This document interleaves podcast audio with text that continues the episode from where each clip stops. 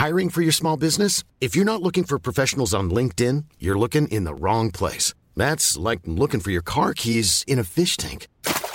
LinkedIn helps you hire professionals you can't find anywhere else, even those who aren't actively searching for a new job but might be open to the perfect role. In a given month, over 70% of LinkedIn users don't even visit other leading job sites. So start looking in the right place. With LinkedIn, you can hire professionals like a professional. Post your free job on linkedin.com/people slash people today. Ça n'aura probablement échappé à personne, il fait plutôt froid en ce début de semaine en France, enfin plutôt froid en tout cas pour des températures françaises, et c'est pas fréquent d'avoir la météo à la une de ce format des actus du jour. Au-delà du point météo qu'on va voir très rapidement, il y a des questions aussi sur les causes, mais surtout les conséquences, notamment pour les sans-abri ou d'un point de vue euh, de l'environnement. C'est donc intéressant de l'aborder euh, aujourd'hui. Salut c'est Hugo, j'espère que vous allez bien, c'est le sujet à la une des actualités du jour. Moins 5 degrés à Chaumont en Haute-Marne, moins 4 à Lille, Metz, Strasbourg, moins 3 à Nantes, Rouen ou encore moins 1 à Lyon et à Paris. C'est les prévisions de Météo France pour euh, la matinée de ce mardi. Les températures pourraient chuter jusqu'à moins 10 degrés, voire moins 15 degrés, notamment dans certains territoires à l'est, selon un bulletin de la chaîne Météo. Le mardi étant donc euh, la journée la plus froide attendue euh, cette semaine. Alors je sais que ceux qui viennent du Québec, de Montréal ou d'autres régions et qui regardent ce format peuvent tout simplement se foutre de notre gueule en voyant ce qu'on aborde ici. Mais tout de même, on va le voir, pour la France, c'est des températures qui sont relativement rares et qui peuvent avoir des conséquences. En fait, l'indicateur thermique national, qui est pour faire simple une moyenne quotidienne de la température de l'air, pourrait être sous la barre des 0 degrés. C'est pas arrivé en l'occurrence depuis février 2018 selon Météo France. Alors comment expliquer cette chute des températures? Et est-ce qu'on peut parler d'ailleurs de vague de froid? Eh bien en l'occurrence, même s'il fait très froid, on peut pas à proprement parler parler d'une vague de froid. En fait, la vague de froid, c'est un concept bien précis qui est défini notamment par Météo France. Une vague de froid, c'est je cite un épisode durable et étendu de froid pendant au moins 3 jours et qui répond à deux critères. Le premier critère, c'est que l'indicateur thermique, donc cette moyenne nationale, doit être inférieur à 0,9 degrés Celsius pendant plus de 2 jours. Là, en l'occurrence, c'est le cas. Et le deuxième critère, c'est d'avoir une journée à au moins moins 2 degrés sur cet indicateur-là. Or, en l'occurrence, ça ne devrait a priori pas être le cas. C'est ce qui fait, même si ça peut paraître un détail pour certains, qu'on parle d'épisodes de froid plutôt que de vagues de froid. Par ailleurs, ce qu'il faut comprendre, c'est que selon Météo France, même si le climat se réchauffe, on en parle évidemment très régulièrement sur la chaîne, eh bien des vagues de froid sont toujours possibles avec le changement climatique. Simplement, elles sont plus rares, moins longues et moins intenses. Et d'ailleurs, ce qu'on risque d'avoir donc à l'avenir, typiquement dans le cadre de l'hiver, c'est des hivers qui sont de plus en plus doux, du coup il fait de plus en plus chaud, en tout cas de moins en moins froid, mais avec de temps en temps donc tout de même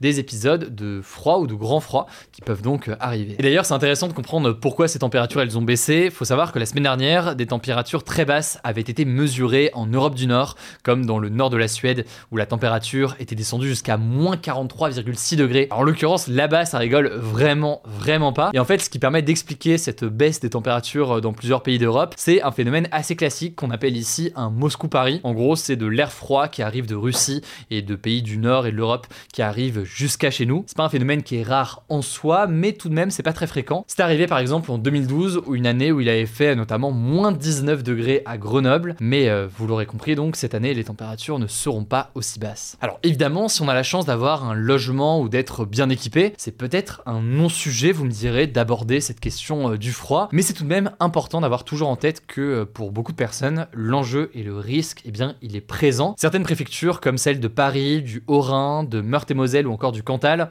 ont activé leur plan grand froid. En fait, c'est un dispositif qui peut être déclenché par les préfectures entre le 1er novembre et le 31 mars si les températures sont particulièrement basses. Et dans ce cadre-là, l'objectif, c'est de mettre euh, à l'abri les personnes les plus vulnérables en ouvrant par exemple davantage de places d'urgence et en intensifiant aussi euh, les maraudes, donc eh bien les aides qui se font directement dans la rue. Pour vous donner une idée, en Ile-de-France, le préfet de Paris a annoncé ce dimanche que 274 places supplémentaires en hébergement d'urgence allaient être ouvertes dans la semaine. Par ailleurs, 120 places avaient déjà été ouvertes fin décembre pour aider certaines familles. Au passage, on peut noter que les organisations qui viennent en aide aux plus démunis estiment que ces aides, elles sont euh, importantes, mais elles sont en réalité très souvent importantes, au-delà d'ailleurs de ces périodes de grand froid. En tout cas, il y a un enjeu particulièrement important à venir, euh, notamment en aide aux sans-abri ou aux mal logés, ce que soulignent notamment très régulièrement les travaux et les messages d'alerte de la Fondation Abbé Pierre. Il faudra donc voir cette semaine si la mobilisation est à la hauteur de l'urgence. Par ailleurs, les conséquences, elles s'observent aussi dans la nature. En effet, avec le changement climatique, donc je le disais, on risque d'avoir des hivers de plus en plus doux, mais de temps en tout de même, des épisodes de froid. Et tout cela vient en fait perturber et déboussoler pas mal de cycles de vie de végétaux. Et donc, ça pourrait avoir des conséquences, notamment euh, en matière de récolte. Bref, tout ça pour dire que ce n'est pas qu'une question de météo et de température quand on sort dehors. C'est pas un sujet si anecdotique que ça. Ça peut avoir donc des conséquences importantes, y compris d'ailleurs dans des pays euh, comme le nôtre où on n'est pas habitué forcément à avoir des hivers euh, très froids et on n'a pas forcément d'infrastructures toujours dédiées à ce genre de sujet comme d'autres pays. Prenez donc soin de vous, de vos proches et de ceux dans le besoin. Je laisse la parole à Blanche pour les actualités en bref et je reviens juste après. Merci Hugo et salut tout le monde. On commence avec cette actu majeure en France. La première ministre Elisabeth Borne a démissionné ce lundi en fin d'après-midi. Elle a remis la démission de son gouvernement à Emmanuel Macron qui l'a accepté. Emmanuel Macron a remercié Elisabeth Borne de tout cœur pour son travail exemplaire, saluant, je cite, le travail au service de notre nation sur X, anciennement Twitter. De son côté, Elisabeth Borne a appelé dans sa lettre de démission, je cite, plus que jamais à poursuivre les réformes. Au cours de ses 20 mois de poste, elle aura utilisé l'article 49.3 de la Constitution à 23 reprises, notamment pour faire passer la réforme des retraites. Alors pour l'instant, on ne connaît pas encore le nom de son remplaçant. Plusieurs noms circulent ces dernières heures. Celui de l'actuel ministre de l'Éducation nationale, Gabriel Attal, de Sébastien Lecornu, le ministre des Armées, ou encore de Julien de Normandie, ancien ministre de l'Agriculture.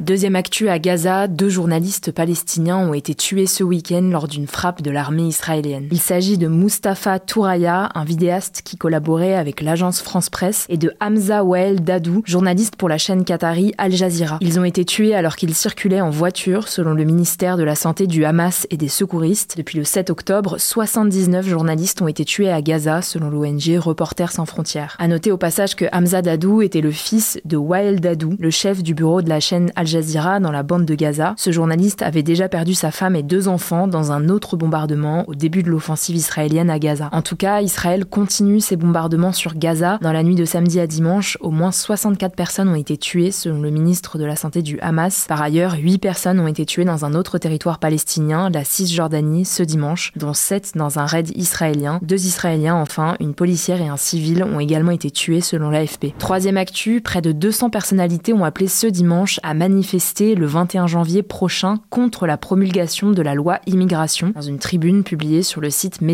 Et dans le journal L'Humanité. Concrètement, les signataires appellent Emmanuel Macron à ne pas promulguer cette loi qu'ils considèrent, je cite, comme un tournant dangereux pour notre République. Alors parmi les signataires, on trouve les actrices Josiane Balasco et Julie Gaillet, les écrivains Nicolas Mathieu et Alice Zéniter ou encore l'humoriste Guillaume Meurice. La loi immigration qui a été votée le 19 décembre à l'Assemblée nationale est actuellement en train d'être examinée par le Conseil constitutionnel qui est chargé de vérifier qu'une loi est bien conforme à la Constitution, donc la loi suprême en France. Il a jusqu'au 26 janvier pour donner sa réponse définitive. Quatrième actu, Emmanuel Macron a posté ce lundi sur ses réseaux sociaux une vidéo pour inciter les Français à faire au moins 30 minutes de sport par jour. Il y apparaît avec des gants de boxe posés sur l'épaule devant un sac de frappe. À six mois des Jeux Olympiques à Paris, Emmanuel Macron a rappelé que le gouvernement faisait du sport, je cite, une grande cause nationale cette année. Selon l'Élysée, l'objectif est de doubler le nombre de pratiquants sportifs d'ici à 2027. Cinquième actu, en Italie, à Rome, des centaines de militants néofascistes ont fait un salut fasciste lors d'un hommage à deux militants de l'organisation de jeunesse du MSI, assassinés dans un attentat d'extrême gauche en 1978 et d'un troisième mort dans des affrontements avec la police. Le MSI, ça veut dire Mouvement Social Italien et c'est un parti politique d'extrême droite fondé en 1946 par des membres de l'ancien parti fasciste italien. Et donc ce dimanche, dans des vidéos partagées par des riverains, on peut voir lors d'un hommage des centaines de néofascistes lever le bras et crier Presente,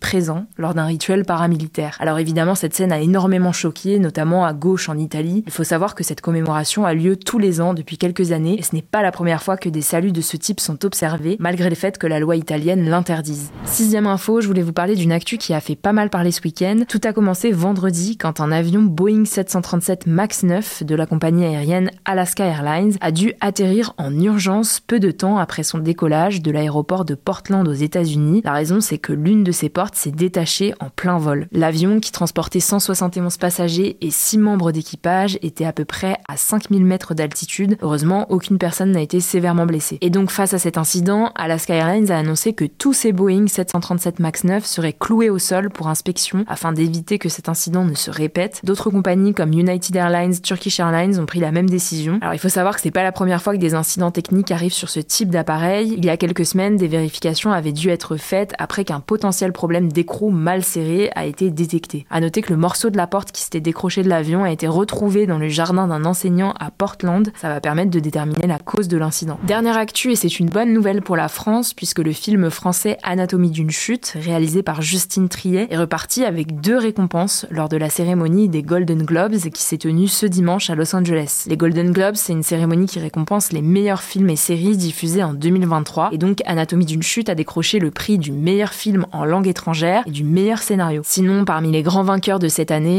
Oppenheimer, réalisé par Christopher Nolan et qui raconte l'histoire du fondateur de la bombe atomique, a obtenu 5 récompenses, dont celle du meilleur film dramatique. Barbie de Greta Gerwig n'a remporté que 2 récompenses, malgré ses 9 nominations. Côté série, la dernière saison de Succession a obtenu 4 récompenses, dont celle de la meilleure série dramatique. Si vous voulez connaître le palmarès complet, on en a fait un post sur notre compte Instagram hugodécrypte.pop. Voilà, c'est la fin de ce résumé de l'actualité du jour. Évidemment, pensez à vous abonner pour ne pas rater le suivant, quelle que soit d'ailleurs l'application que vous utilisez euh, pour m'écouter. Rendez-vous aussi sur YouTube ou encore sur Instagram pour d'autres contenus d'actualité exclusifs. Vous le savez, le nom des comptes, c'est Hugo Décrypte. Écoutez, je crois que j'ai tout dit. Prenez soin de vous et on se dit à très vite.